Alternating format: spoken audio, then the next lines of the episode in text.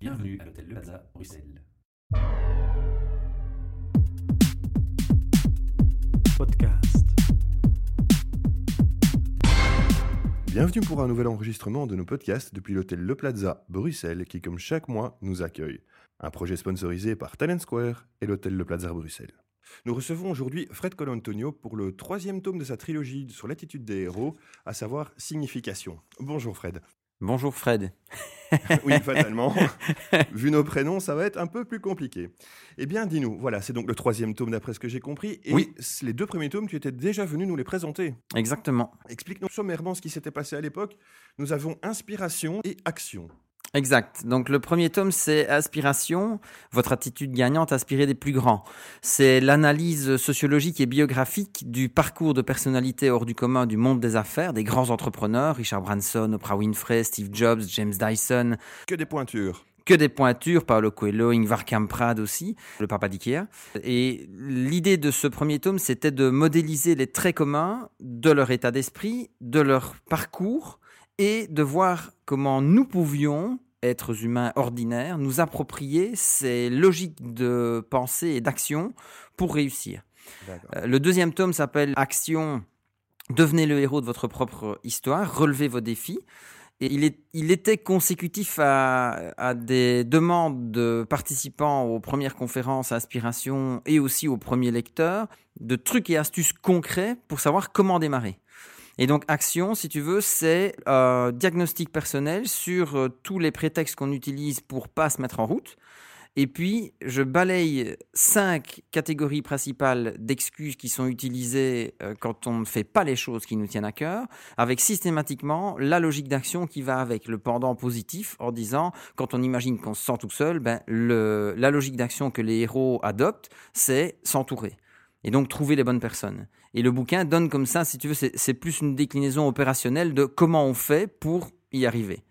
Et alors, signification, raviver la flamme qui nous anime, arrive un peu pour encapsuler, si tu veux, les, les, les deux deux, premiers euh, tomes, même si chaque livre se lit indépendamment, c'est une volonté de ma part. Donc, on peut commencer par signification si on découvre le, Ce qui est vraiment bien, oui. voilà, si, si on découvre l'attitude des héros. Et en fait, signification, c'est se dire quoi? C'est se dire que, en fait, tous les jours, on passe à l'action. Chacun, chacune, on prend des milliers de décisions tous les jours et on passe à l'action. La vraie question, c'est est-ce qu'on tire dans la bonne direction? C'est effectivement une des grandes questions, ça c'est Voilà. sûr. C'est Parce sûr. que énormément de gens qui arrivent en fin de projet, en fin de parcours et même en fin d'existence, c'est les bouquins écrits par deux, deux infirmières britanniques qui le relatent, 95% des gens expriment des regrets. Et ça, c'est une question que moi, je me suis posée euh, depuis euh, bah, au moins 5 à 10 ans, c'est de me dire, bon, ben, moi, j'ai pas envie d'arriver dans, cette configuration-là, si tu veux, que ma vie s'arrête demain et qu'elle s'arrête dans 50 ans. J'aimerais bien que quand le courant se coupe, je puisse me dire, ben, finalement, je fais plutôt partie des 5% qui se disent, j'ai eu une existence à la hauteur de mes aspirations. Ne pas avoir de regrets, mais aussi se donner les moyens d'arriver là où on veut aller. Exact, oui. C'est pour ça que le bouquin aborde la thématique de trois façons. La première, c'est définir cette notion de trajectoire idéale. Trajectoire idéale. Oui. Explique-nous un petit peu trajectoire idéale. Qu'est-ce que tu veux dire par là? Alors, C'est la- adapté aux gens ou c'est quelque chose de plus commun? C'est Oui, la- en fait, la trajectoire idéale, c'est l'équivalent de ce que Paolo Coelho appelle dans l'alchimiste la légende personnelle. Oui. Et donc, comment est-ce qu'on peut l'identifier? Parce que j'ai j'ai beaucoup de personnes qui me disent, je, je- que je rencontre via les confs, via les bouquins ou via des séminaires que j'anime ou de l'accompagnement à l'entreprise, j'ai beaucoup de personnes qui me disent, euh, j'ai l'impression de faire tout un tas de trucs pour réussir ma vie, ma vie professionnelle, ma carrière, je suis entrepreneur, je suis chef d'entreprise, je suis cadre, j'ai l'impression de, de, de me démener, mais je ne suis pas certain que ça va payer. En fait, Donc je suis que- sur le bon chemin, que ouais, que je fais vraiment ce qui est en accord avec moi-même. si voilà. Est-ce que je fais ce qui m'anime? Et donc, si tu veux, l'idée de la trajectoire idéale, moi, je me la suis posée en disant à quoi ça sert de s'y intéresser?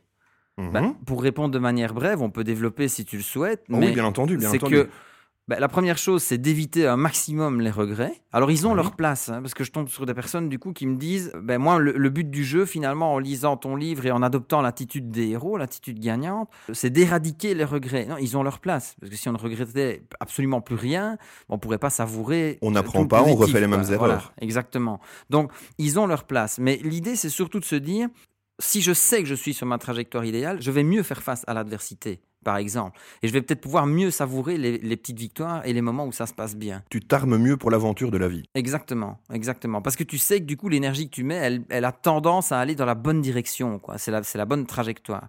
C'est important de comprendre que c'est plus une question de, de trajet, de parcours, que de destination. Dans, dans différentes philosophies, on parle de trajectoire, on parle d'arpenter un chemin sans Oui. nécessairement le connaître. Quand tu parles de trajectoire, est-ce que tu penses que c'est plutôt quelque chose qu'on va définir nous-mêmes ou c'est quelque chose qu'on va découvrir aussi en arpentant ou c'est tout simplement les deux? En fait, c'est la conjonction des deux. Et c'est pour ça que dans l'identification de cette trajectoire idéale, ce qui est génial, c'est que ça amène à une grande introspection personnelle pour après rejaillir sur une trajectoire un peu plus collective. C'est pour ça que je parle de raviver la flamme qui nous anime, parce que la notion de flamme, c'est aussi que ça peut éclairer ben, notre propre route, mais aussi celle des autres. Tu vois Et c'est comme ça qu'on arrive à inspirer des gens. Est-ce que dans le domaine, par exemple, je dirais de... Si, si je me prends comme exemple, je dirais moi par rapport au groupe, Oui. est-ce que dans la trajectoire, quand tu parles de trajectoire globale, est-ce que tu donnes les outils au lecteur pour justement pas imposer quelque chose, mais montrer la route Est-ce que tu donnes des conseils ou c'est quelque chose que tu développes au fur et à mesure du livre? Oui, c'est complètement dans le livre. C'est comment est-ce qu'on peut marquer sa propre route et alors espérer peut-être produire un impact sur la route des autres, quoi, pour éclairer leur chemin. Et comme je le dis, l'intérêt, l'avantage, c'est qu'une flamme qui en allume une autre, elle perd rien de son éclat. Ah, certainement pas. Donc on, on- on gagne quasi à faire cette démarche. J'en parle très tôt dans le livre en réalité, parce que c'est une question que je me suis posée, c'est l'aspect égoïste de la démarche, en disant, bah, tiens, euh, le, le héros, je le définis simplement, hein, c'est la personne qui tient le rôle principal dans une histoire. Tout à fait. Donc il y a probablement des auditeurs qui pourraient se dire, euh, moi, euh, Steve Jobs, un héros, euh, jamais, hors de question. C'est pas ça le point en fait. ah non, c'est se dire pas. que qu'on les aime bien ou qu'on ne les aime pas, c'est des gens qui ont marché sur la route et créé le chemin Et atteint un niveau et aussi. atteint leur, le- ce qu'on peut qualifier de trajectoire idéale, comportant des regrets, comportant des échecs, comportant des plantages, mais ils ont malgré tout réussi, si tu veux, à faire une exploitation de tout ce matériau qu'est la vie Mhm. pour avoir un, un- un livrable qui au final est quand même plutôt réussi quoi. Voilà, en effet. D'ailleurs, je crois que tu seras d'accord avec moi. Et mon avis, tu l'auras vu, le discours de Jobs à l'université. Ah oui, célèbre parmi les célèbres. Mais c'est vrai que c'est tout à fait ça qu'il dit aussi. C'est suivez votre voie, suivez. Bon, évidemment, maintenant, il faut pouvoir la trouver aussi. C'est pas toujours facile non plus Ouais, de trouver ça. ça. Voilà. Mais Et donc c'est le, là- le- le premier point, c'est effectivement de se dire que la démarche, elle n'est pas égoïste, quoi. Parce que le L'idée, c'est qu'il y a beaucoup de gens qui cherchent des réponses à l'extérieur. Ils disent que le monde devrait changer et que euh, une fois que le, le- le monde changera, eux pourront changer. Mais en fait, c'est faire un sacré détour. Quoi. Le plus simple, c'est quand même de partir de l'intérieur et de se dire, bah, ok, moi, je vais chercher à insuffler par mon énergie, par mon élan, par, par ma flamme. Mhm. Je vais chercher à insuffler cette dynamique positive et créer autour de moi ce même, euh, ce même élan. Quoi. On peut, on peut dire en fait que nous sommes la brique principale de notre propre vie et de notre propre aventure, Mhm. et que c'est au fond la seule sur laquelle nous pouvons réellement influer. Exactement. Je veux dire, personne cherche, personne ne deviendra un héros à notre place, quoi. Je veux dire, si je garde la, la terminologie, l'attitude des héros, donc personne ne deviendra un, un héros à notre place, personne ne réussira notre vie à notre place. C'est le, c'est le grand projet dont on a la charge, quoi. Pour, pour terminer sur cette partie introductive, Oprah Winfrey, elle le dit un tout petit peu autrement, avec son pragmatisme bien connu. Elle dit, dans un avion, le masque à oxygène, si vous ne le mettez pas sur vous d'abord, vous sauverez personne d'autre, quoi. Et beaucoup de pilotes le disent aussi, mais elle a tout à fait raison. Voilà, elle a tout à fait raison, bien sûr. C'est criard de vérité, c'est simple comme analogie, mais pourtant c'est là, quoi. Et bien justement à ce niveau-là, ce que, ce que tu dis, en fait, je pense que ça va nous amener à un autre point parce que ce qu'elle fait là, c'est mettre une priorité. Et Oui. je crois que, notamment ici, on en avait un petit peu parlé avant le podcast, je pense que les priorités, c'est quelque chose même d'important dans ce livre, non? Oui, tout à fait. Juste pour un tout petit mot pour euh, terminer sur la trajectoire idéale, parce que tu posais la question de comment est-ce qu'on l'identifie. Bien sûr. Donc moi j'ai amené l'élément de réponse pour dire est-ce qu'on a la légitimité pour pouvoir se dire ben, je vais faire ce travail d'introspection sur moi-même? Mhm. Et donc la réponse est oui, parce que ça part de nous le changement. Bien sûr. Et c'est Gandhi hein, qui disait sois le changement que tu veux voir dans ce monde. Donc ça part de nous. Et alors comment on identifie la trajectoire idéale? En réalité, tu, tu parlais de Steve Jobs dans son fameux discours à Stanford. Le premier des- la première des trois leçons qu'il donne, c'est connecter les points. Exact. Et alors, ce qui est amusant, c'est que Richard Branson, lui aussi, dit la même chose. Il dit qu'il ut- il utilise au sein de Virgin et au sein de, de- de sa propre existence la logique ABCD, Always Be Connecting Dots. Toujours connecter les points. C'est ça qui m'a fasciné dans la démarche de l'attitude des héros. Je suis pas certain qu'ils sont conscients l'un l'autre qu'ils utilisent exactement les mêmes, euh, le même référentiel. Mais en fait, ils se rejoignent sur des tas de trucs, quoi. Et donc, pour identifier notre trajectoire idéale, on connecte les points. Comment on fait? On prend un premier point d'ancrage qui est l'enfant qui est en nous. Donc, quand on avait 7 ou 8 ans, qu'est-ce qu'on avait dit qu'on ferait quand on serait grand? Et qu'est-ce que Tout ça a fait, comme impact par rapport à où on est maintenant? Et où on veut aller plus tard. Alors ça, c'est un travail super riche à faire parce que ça nous amène potentiellement à en parler avec des gens de notre famille, à retrouver des photos de classe, peut-être reprendre contact avec euh, l'école dans laquelle on était. Euh, moi, mon petit garçon qui va avoir 8 ans et fréquente l'école dans laquelle moi je suis allé quand j'avais 8 ans. Donc j'ai revu des instituteurs que j'avais eu à l'époque et qui, qui m'ont amené des informations comme ça. Et donc le premier point d'ancrage, c'est quand j'avais 8 ans, qu'est-ce que j'avais dit que je ferais quand je serai grand? Ça, c'est la première chose. Je peux détailler, évidemment. Hein. Une fois qu'on a ce, cet élément-là, on va voir beaucoup plus loin. Donc, on va voir à 80 ans. Où est-ce que je veux être? Qu'est-ce que je veux avoir? Tu parlais de briques tout à l'heure. C'est mhm. quelle brique est-ce que je veux avoir mis dans euh, posé C'est qu'est-ce que je veux mettre dans ma besace, quoi, comme expérience, comme. Est-ce que je me euh, serais suffisamment construit pour atteindre l'objectif que je voudrais voulu me fixer? Exact. Et pour éviter d'être dans les 95% des gens qui disent ah bah finalement si j'avais su, J'aurais lancé mon entreprise, j'aurais quitté ma boîte plus tôt, euh, j'aurais pris des cours de danse, j'aurais fait du sport, j'aurais voyagé, peu importe les motivations qui sont derrière.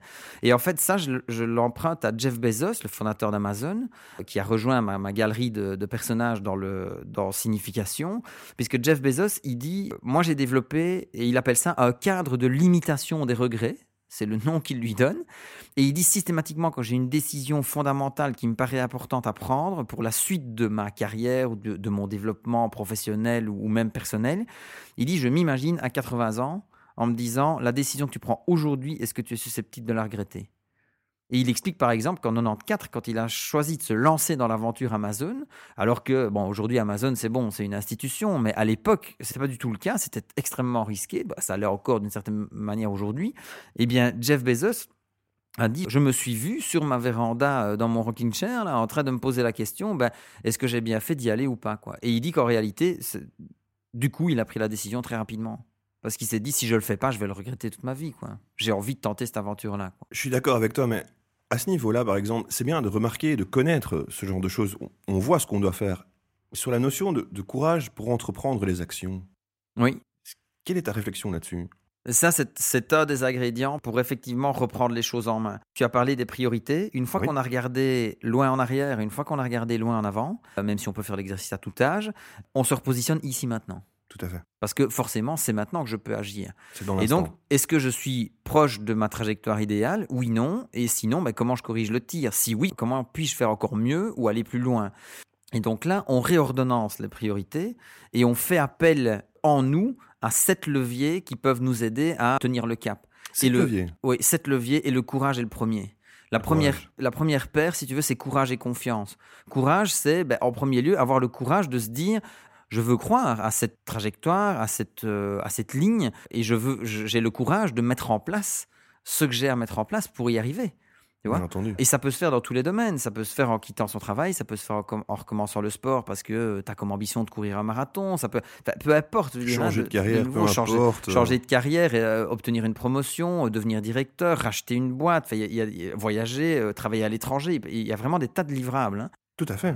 Mais donc le courage, c'est surtout celui-là. C'est pas c'est pas euh, l'abnégation dans, dans l'adversité, tu vois. C'est surtout se dire j'ai le courage de prendre des décisions et d'assumer. J'en parle dans le bouquin une certaine part de non-conformisme.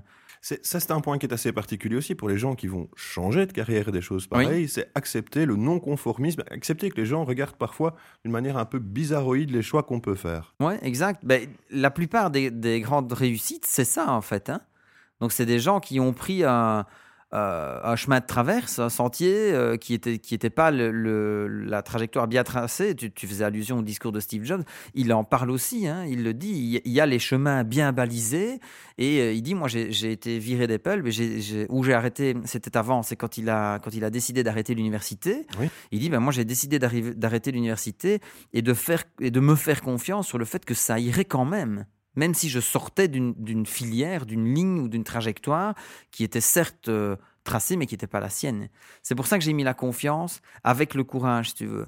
Parce que mmh. non seulement on doit faire preuve de courage, mais en plus, on doit faire confiance. Alors, Confiance, c'est se faire confiance, c'est croire en soi, mais c'est aussi faire confiance aux autres, c'est faire confiance à la vie, c'est faire confiance au fait qu'on peut faire des bonnes rencontres, qu'on a la capacité à initier un changement, et que si on, si on a suffisamment de courage pour mettre ça en place, ben, il y a des choses qui vont se produire. quoi et qu'au long du chemin, on va apprendre sur, le, sur l'expérience. Et on crée une dynamique, on, on se met soi-même en mouvement. voilà. Et l'idée, c'est de se mettre en mouvement pour converger vers cette trajectoire idéale. Le deuxième couple parmi les sept habilités, donc on a courage et confiance, ça c'est le premier. Le deuxième, c'est passion-plaisir. Et là, on va chercher chez Richard Branson, qui lui est, est une mine d'or de, de, plaisir permanent, puisqu'il explique que toute sa vie, c'est ce qu'il ce qu'il a cherché à faire, c'est prendre du plaisir dans ses initiatives, qu'elles soient entrepreneuriales, professionnelles, qu'elles soient entrepreneuriales, sportives, par exemple, puisqu'il il a Ah, des tas bien de, sûr. il a des tas de, Le tour du monde en ballon, des choses pareilles. Exact. Et donc là, on va chercher à ranimer cette notion de passion et de plaisir. Je suis toujours frappé quand je travaille avec des professionnels, au départ, que ce soit des entrepreneurs qui démarrent une boîte, que ce soit des CEO, que ce soit des middle managers, de voir à quel point le, discours est formaté et où on met des notions aussi fondamentales que celles-là au deuxième plan. Et donc, c'est c'est vraiment le, le raisonnement intellectuel qui prend le pas sur les tripes, quoi. Or, à un moment, la notion de plaisir, de passion, de, de- qui relie à des éléments comme l'intuition, comme la naïveté, comme le, comme l'agnac, simplement d'y aller, bah, c'est fondamental. Quoi. Et donc, quand, quand on me demande de, filer un coup de main pour réenchanter une carrière, pour booster une équipe ou autre, à un moment, je, je- je dis, et comment est-ce qu'on introduit ou qu'on réintroduit la notion de plaisir dans la performance quoi? Le plaisir et la passion sont quand même deux moteurs essentiels à l'humain qui travaillent beaucoup à l'émotionnel. Ah, et Fondamentalement, oui. Et c'est cette passion permet souvent de soulever des montagnes. Bien sûr. Alors, ce qui est important à dire, c'est que ça protège pas des revers. C'est pas parce qu'on fait son Non, aime qu'on fait ce qu'on aime qu'on se prend pas de claque. Simplement, ça les rend plus facilement surmontables. Tout à fait. Parce que si on a identifié qu'on est sur une trajectoire qui est bien la nôtre, où on se dit je suis à ma place là, je sais que je tiens quelque chose, j'ai j'ai ma- j'ai attrapé le bout de la plotte de laine si tu veux, Mhm. et je suis en train de détricoter le truc, euh, ou de le tricoter justement. Ça dépend si on voit la pelote ou si on voit le pull qui est déjà euh, Ouais. terminé. C'est l'image de Alice au pays des merveilles, hein, c'est je suis le lapin blanc quoi, comme dans Matrix. Exact. Euh, si on sait qu'on est là-dessus, mais on aura plus de facilité à faire face au vent quoi. Oui, parce qu'on sait où on va, on a un cap. Mais disons que ouais, c'est ça, tu as un cap, tu as une assise pour avancer, tandis que si c'est pas le cas, ben, tu peux plus facilement être brocardé par le- les, éléments, les intempéries euh, et te faire balancer qui sont droite, justement les intempéries de la vie qui peuvent arriver à tout moment. Ah, qui arrive à tout le monde, de manière universelle. Je veux dire que ce soit euh, Steve Jobs qui se fait virer d'Apple quand il a 30 ans, que ce soit James Dyson qui se fait piquer quand il a l'idée du Ballborough, donc c'est la, la brouette avec une, une boule au lieu de la roue. Il engage une espèce de directeur commercial pour euh, se développer, notamment aux États-Unis, et le mec pique l'idée, quoi. Donc il part aux États-Unis et il revend l'idée à, à- à- à potentiellement un, un concurrent de, de James Dyson. Quoi. Il y a des tas d'anecdotes. Bon, Oprah Winfrey, elle a- a un début de vie au niveau euh, familial qui était... euh, Infâme, cat- catastrophique. catastrophique, euh, quoi. enfin bon, euh, ça n'a euh, pas de mots. Oui, voilà, elle a été violée, elle a, enfin, elle, a- Tout, elle, a, tout. elle, a, elle- elle a eu à peu près toutes les, toutes les difficultés qu'on peut imaginer. Et malgré tout, ces personnalités-là, ils sont arrivés, quoi. Exactement. Elles se sont toutes relevées des, des principaux problèmes qu'elles ont eus, notamment quand on parle d'Oprah Winfrey, le fait qu'elle se fasse virer du journal à l'époque, je crois, de CBS, et qu'on lui dit arrête la TV, tu n'y arriveras jamais. Et en plus, le fait d'être afro-américaine aux États-Unis, et quand on voit où elle est aujourd'hui, Ah là, ouais. on sent vraiment la force de la personne qui probablement essayait de. Enfin, la persévérance, la volonté, la C'est ténacité le troisième couple. Persévérance, volonté. C'est aptitude et travail. Aptitude et travail. Aptitude et travail. Aucune grande réussite n'a été facile. Aucune. Alors la, la force qu'ils ont, c'est que de fait, c'est pour ça que c'est la partie travail, c'est que ils ont toutes et tous bossé comme des enragés quoi pour y arriver. Il y en a aucun C'est chez- une qualité à, à commune. qui c'est tombé euh, facilement dans l'escarcelle. Quand, je- quand moi j'ai quitté l'administration, euh, j'étais criminologue, donc quand j'ai quitté l'administration publique et que je suis devenu indépendant, c'était une des hypothèses que j'ai formulées. Quand je me suis attaqué à ce sujet de la réussite et de voir comment les grands entrepreneurs s'y sont pris, je me suis dit peut- peut-être qu'une des hypothèses, c'est qu'ils ont hérité de quelque chose, des facultés surnaturelles, euh, un business déjà existant, ou alors ils ont fait de bonnes études, ou ils avaient beaucoup d'argent pour démarrer. Je, je ne connaissais pas le monde de part, l'entre- enfin, je connaissais pas le monde de l'entrepreneuriat, tu Mhm. vois. Donc moi j'ai formulé un tas d'hypothèses, et en fait c'est rien de tout ça. hein. C'est des mecs et des nanas, ils se sont levés, ils ont bossé dur, quoi. Pendant que les autres étaient en train de rigoler, ben, eux ils travaillaient, ils avaient leur idée et ils ont ils ont cravaché pour y arriver, quoi. Donc ça c'est le côté travail, et le côté aptitude, c'est que tous ont misé sur leur point fort. Oui. Et au- au- aucune grande réussite n'est basée sur le- l'exploitation des carences. Aucune. aucune. Et pourtant, on est encore dans un système scolaire où on cherche plutôt à essayer de niveler un peu euh, Vers le bas, les parfois. potentiomètres. Quoi. Tu vois, on essaye d'égaliser un peu tout le bazar plutôt que de se dire, bah, euh, celui, c- cet enfant-là ou cet ado-là, il est, il est super brillant dans telle matière. bah, poussons-le, quoi. Enfin, entretenons cette, euh, cette force, quoi. Tout à fait. Et donc ça, c'est le, c'est le- le troisième couple. Donc on a courage et confiance, passion et plaisir, et on a aptitude et travail. Parce que rien n'arrive facilement. Tu avais un septième point, me semble-t-il. Oui, le dernier facteur, c'est la chance. La chance qu'on, la chance, la chance ou la chance qu'on provoque? Ah, bah, c'est effectivement la chance qu'on construit. C'est très différent du hasard. Totalement. J'ai la chance, d'ailleurs, d'avoir Philippe Gabillet, qui est un, un expert du sujet de la chance, qui a préfa- préfacé le livre Action, donc le deuxième tome, Mhm. et avec qui j'ai beaucoup discuté du sujet. Il a écrit un livre magnifique qui s'appelle L'éloge de la chance, justement. Donc une partie des propos que je tiens ici, c'est à lui que je les, que je les dois. Donc de fait, la chance est très différente du hasard. Le hasard, c'est se laisser bercer par les circonstances et, et- et croiser les doigts en fermant les yeux. Et jouer plus sur l'opportunisme. Et en se disant, ben, on va espérer qu'on qu'on tape pas dans les murs. Quoi, hein. La chance envisagée ici, c'est vraiment une, compétence que qu'on développe et qu'on entretient dans un système de réussite. Quoi. Et cette, euh, cette notion de compétence, elle se travaille. Quoi. Il y a quatre ingrédients qui peuvent faciliter la chance. Je les emprunte euh, à, Philippe Gabillet, j'insiste sur ce point-là. Mais il y a quatre éléments qu'on peut mettre en place pour stimuler la chance. Le premier, c'est être animé d'attention positive. Forcément, si on veut qu'il y ait des choses chouettes qui se passent, il faut, il, faut en premier lieu adopter une grille de lecture du monde qui est au minimum un peu optimiste, quoi, et se dire que ça peut marcher. Alors, certains parlent d'avoir la foi, certains parlent de, de- de croire en quelque chose. Les, glo- les anglo-saxons sont très croyants euh, en Dieu, mais ça, ça peut être les karmas, ça peut être, ça peut être ce qu'on veut. Tout, Mais en tout cas, on doit croire en quelque chose. Quoi. Euh, et moi, je l'explique simplement dans, le, dans les bouquins de l'attitude des héros. Si on arrive à croire en soi, c'est déjà super. Quoi, parce que c'est la... c'est un grand premier pas. Voilà, c'est le, c'est le premier pas. Donc, un, animé d'attention positive. Deux, il faut être euh, ouvert intérieurement à pouvoir accueillir la chance. On parle beaucoup de sérendipité euh, depuis quelques années. Donc, le fait de pouvoir arriver à trouver quelque chose qu'on ne cherchait pas forcément, mais dont on va faire une exploitation favorable, ben, c'est ça aussi la chance. Et Bien pour sûr. ça, il faut être un minimum ouvert pour que ça se passe. Sinon, euh, euh, si on questionne tout en se demandant pourquoi, il y a peu de chances que ça arrive. Si par contre on questionne tout en se disant Eh, pourquoi pas, ben là, ça change déjà radicalement notre manière On de, des de- portes. de voir les choses. On s'ouvre des portes. Le troisième ingrédient de la chance, c'est opérer un recyclage positif des revers. Et ça, c'est vraiment une caractéristique fondamentale des personnalités hors du commun. J'ai donné euh, une conférence TEDx sur la manière dont les, les héros euh, interprétaient l'échec. Donc ça, si tu veux qu'on développe un peu, j'ai des éléments que je peux apporter pour les, pour les auditeurs. Sinon, c'est sur mon site web, on donnera le... Il y a, Ça, de toute la- la vidéo hein. sur le site web, donc euh, les, les personnes qui sont intéressées pourront aller la voir. Et le dernier point, c'est que la chance, elle ne marche que si on est en réseau. Le mec qui a de la chance tout seul, ça va, ça sert à rien. Non. La chance, elle ne marche que au carrefour des connexions. Et je dis parfois, un génie dans un placard, il reste dans un placard. Et personne ne le voit et on ne voit pas son travail non plus. hein. Voilà, et personne ne le voit et personne ne, peut profiter de ce qu'il a la de ce qu'il peut amener au monde, quoi. Et donc la flamme, elle peut rayonner, mais si elle rayonne dans un truc qui est fermé, tu le sais comme moi, l'oxygène finit par s'en aller et la flamme, elle finit par s'éteindre. Fatalement. Donc à un moment, et c'est ça qui était intéressant, c'est que euh, quand, quand tu lis signification, que tu aies lu les deux premiers ou pas, ou un des deux premiers ou pas, ce qui est intéressant, c'est qu'à la limite, la conclusion de signification, bah, elle, elle, elle boucle sur les autres livres, parce qu'à un moment, si tu comprends cette notion de, de flamme et de partage et autres, bah, tu parles de ta propre trajectoire, mais au final, ça rejaillit sur la trajectoire des autres. Et j'emprunte la phrase au préfacier du premier livre Inspiration, c'est Yves Richer, c'est un chercheur français qui travaille sur la thématique des héros. Et la première phrase de la préface, elle est magnifique et je l'utilise assez régulièrement. Yves Richer, il dit cette phrase magnifique, il dit L'héroïsme est un chemin solitaire dont le bénéfice est solidaire. C'est une phrase magnifique. Et c'est vraiment ça.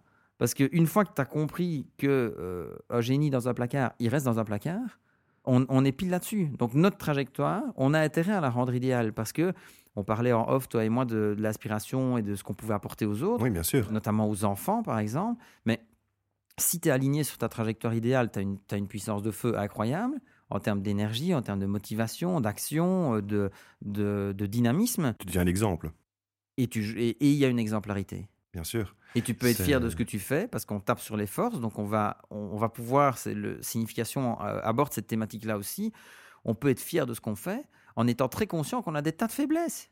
C'est juste qu'à un moment, on choisit de se concentrer sur ce qui peut mieux marcher. quoi. Accepter ses faiblesses et jouer sur ses forces. Exactement. Et alors, je- juste pour les auditeurs qui, dit- qui diraient euh, oui, mais ça c'est de l'ego. En fait, c'est pas l'ego, parce que la fierté, c'est soit vis-à-vis de soi, c'est soit vis-à-vis de soi-même. Ça veut dire Oui. que le soir, quand tu te regardes dans le miroir, hein, image que Steve Jobs utilisait aussi dans son fameux discours et à, de nombreuses reprises, bah, tu peux te regarder dans le miroir en disant il y a des tas de trucs sur lesquels je sais que je suis pas bon, et, euh, mais ça m'intéresse pas.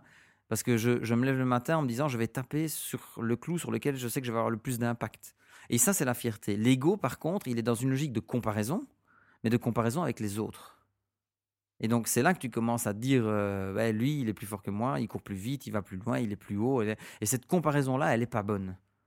On, si on se compare aux autres dans la logique d'inspiration, se dire comment est-ce que je vais aller trouver chez d'autres des ingrédients qui vont me, me servir d'effet de levier pour moi, là c'est ok. Mais la plupart du temps, les gens qui se comparent, ils se comparent pour essayer de dire, ouais, ouais, enfin tu vois, pour avoir après soit des excuses pour pas le faire, ils font toujours de toute façon toujours mieux, donc ça ne sert à rien, ou alors pour se dire, bah, finalement, toi tu es quand même un peu nul, quoi. Donc euh, ça vaut de toute manière pas la peine d'y aller.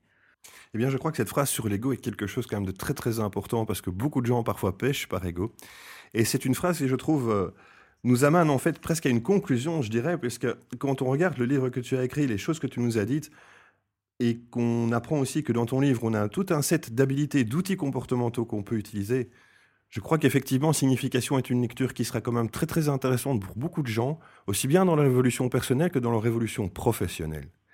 Et j'aimerais, si tu veux bien, te laisser le mot de la fin pour terminer ce podcast. Et si tu as quelque chose à dire à nos auditeurs, n'hésite surtout pas. Si tu as un conseil, une envie, une phrase, une maxime, je t'en prie, tribu libre, vas-y. je te remercie. Alors, c'est risqué hein, pour le coup. Euh, L'idée, c'est que, et j'en parlais avec un de mes Jedi à moi, ça, fait vraiment partie de la- de l'attitude des héros de se dire qu'on a autour de nous des Jedi, donc des personnes auprès desquelles on peut aller chercher des éléments d'inspiration, de sagesse, de sens, des idées d'action et autres. Parce que même si le processus il est solitaire, on a quand même des gens à côté de soi. hein. Ça, j'en parle dès le livre Inspiration, c'est les accompagnants. Mais souvent, j'utilise le mot Jedi et ça, marque les, personnes qui viennent au conf ou qui lisent le, bouquin. Donc, on a notre Jedi. Et euh, lors d'une discussion avec l'un de mes Jedi, qui a euh, une septantaine d'années, on est arrivé à, je ne sais pas si c'est une conclusion, mais en tout cas, on est arrivé à une phrase que j'utilise dans le bouquin, qui est que finalement, la vie, c'est un jeu de piste. Quoi. Et donc, il y a des gens qui vont jouer le jeu du jeu de piste, et il y a des gens qui vont, euh, qui vont pas voir les signes, il y a des gens qui vont euh, peut-être marcher dessus et massacrer le bazar. Je crois que euh, ça peut faire, ça peut bien boucler notre, notre, notre échange, de se dire que la vie est un, est un jeu de piste. Et c'est une phrase qui a marqué Carlos Vaquera, qui m'a fait le plaisir de, de préfacer aussi le livre. Donc j'ai la chance d'avoir trois préfaciers pour signification. Il y a mon papa. On me demande souvent qui est Nino Colantonio, c'est mon papa. Et j'avais à cœur, parce qu'il a une belle plume, mais il n'a jamais publié, j'avais à cœur qu'il puisse avoir quelques pages qui sont écrites. Il aura 70 ans la semaine prochaine et je l'embrasse. Il y a Joël Mikils qui est un de mes et il y a Carlos Vaquera qui est un autre de mes Jedi. Et Carlos a retenu une phrase quand il a lu le manuscrit pour écrire, la, écrire sa préface. Il a retenu euh, La vie est un jeu de piste et il a retenu aussi une phrase que j'utilise dans le bouquin qui est que pour moi, le sens de la vie, c'est d'avoir une vie pleine de sens. Qui est une phrase qui est tout à fait pleine de sens aussi. eh Voilà. bien, grand merci à toi, Fred, pour ces, pour ces magnifiques conseils, pour ces choses-là. Et nous mettrons sur le site euh, toutes les, toutes les informations nécessaires, mais tu peux peut-être nous donner rapidement les moyens de te contacter ou du moins de voir ton travail, le site internet, euh, Alors, par il y, a, exemple. il, y a, il y a trois adresses à retenir. Il y a www.fredcolantonio.com. Ça, c'est mon site internet. C'est là qu'il y a notamment la conférence TEDx sur la relation à l'échec. Elle est en anglais, mais les sous-titres français sont activables. Il y a www.latitudedeshéros.com. Il y a les trois bouquins qui sont présentés et il y a une vidéo de présentation pour euh, chaque livre. C'est là que les, auditeurs peuvent les commander. Ils sont aussi sur euh, Amazon, évidemment. Et alors, le troisième terrain de jeu sur lequel je peux être contacté, c'est les médias sociaux, particulièrement Facebook, Twitter et LinkedIn. En cherchant Fred Colantonio, on arrive chez moi et euh, c'est une bonne manière d'échanger en direct. Impeccable. Un grand merci à toi, Fred. Un grand merci à tous nos auditeurs et à très bientôt pour un prochain épisode.